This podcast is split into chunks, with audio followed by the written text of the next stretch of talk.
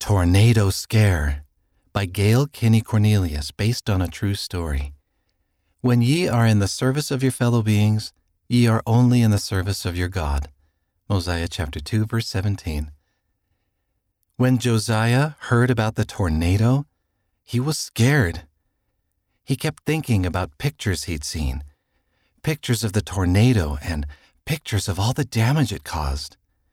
In one picture, Josiah saw a little girl in pink rubber boots. She looked about his age and was standing on a heap of rubble that used to be her home. What would happen to her? To all the people who lost their homes? You look so sleepy. Mom said the next morning. Are you feeling okay? Josiah shrugged. Mom felt his face. No fever. Should we see how you feel at breakfast? Dad's making pancakes. In the kitchen, Dad stood next to the stove, flipping pancakes. He kept glancing at his phone. Lots of damage from the tornado. Thousands still don't have power. I hope they get it back soon. She and Dad kept talking about the tornado. Josiah sat down at the table. He put his head in his hands. You okay, bud? Josiah looked up. I'm scared. Are we going to have a tornado? I don't want our house to blow away. He started to cry. Mom sat down and put her arm around Josiah. We don't know if something scary will happen to us, but we can trust Heavenly Father to help us no matter what happens. But what about all those people in the tornado? Why didn't Heavenly Father help them? Heavenly Father is helping them. He put a big stack of pancakes on the table. He won't stop all bad things from happening, but Heavenly Father always helps His children. How?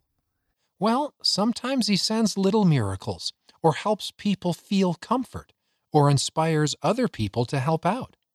Mom nodded. A lot of times, Heavenly Father helps other people through us. Remember when the Johnsons had a fire and we invited them to stay with us? You shared your room. And you played with the baby so we could help them rebuild their house.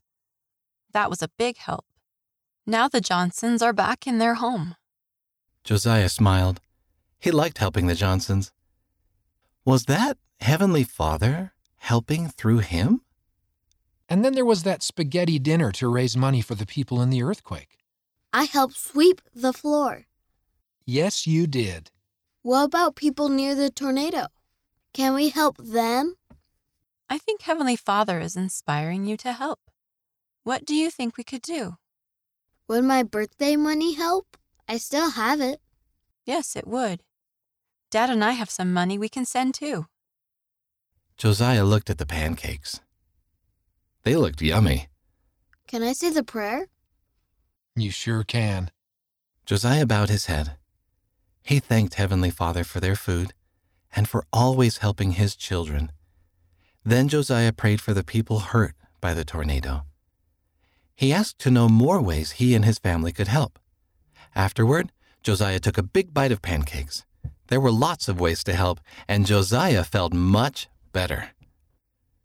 The author lives in Vermont, USA. Dealing with worries. Sometimes it may seem like there are lots of scary things going on in the world.